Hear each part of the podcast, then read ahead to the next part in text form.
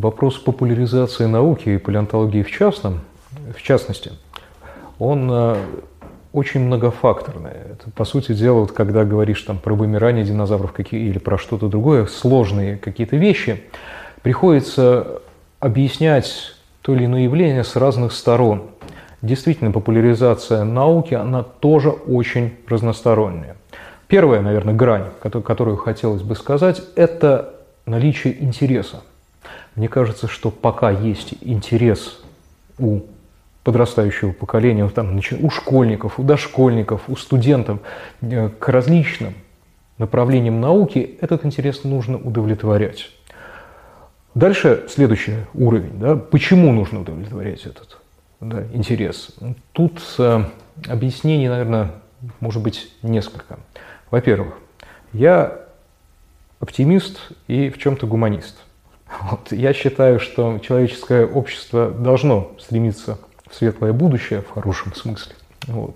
Но оно возможно только если люди будут знающие да, которые будут представлять себе картину мира вокруг, я не имею в виду сейчас только там, палеонтологию, но будут знать, да, что у них внутри, как функционирует их организм, да, что гомеопатические лекарства никак не влияют да, на организм, да, есть какое-то психологическое внушение и все. Вот таких вот вещей очень много, которые могут донести популяризатор они могут, по сути дела, сделать жизнь человека лучше. Второй момент, когда человек э, чему-то учится, он думает. Думающий человек, мне кажется, это очень важно для построения какого-то общества. Да?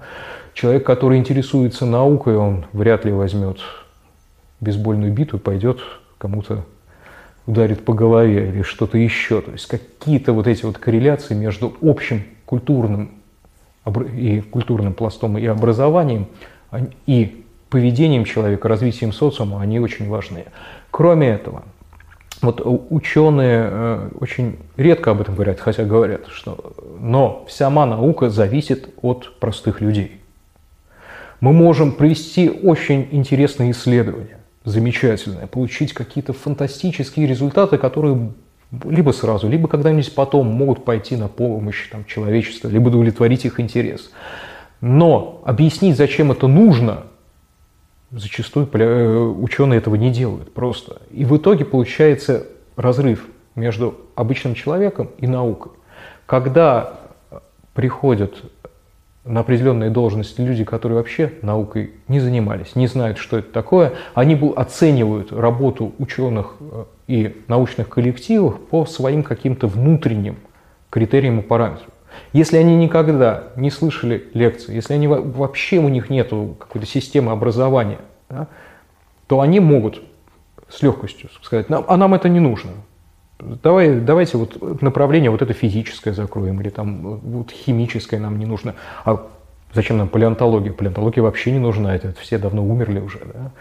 Поэтому, если мы хотим, чтобы наука развивалась и существовала, да, что чтобы какая-то общая сознательность нашего населения, да, нашей страны, она как-то вот поднималась на новый уровень, популяризация важна. То есть это некий фундамент на самом деле. Образование разностороннее – это фундамент вообще успеха всего, и науки, и культуры, и так далее, и так далее, и так далее. Почему э, делиться своими знаниями еще важно? Потому что есть потребность.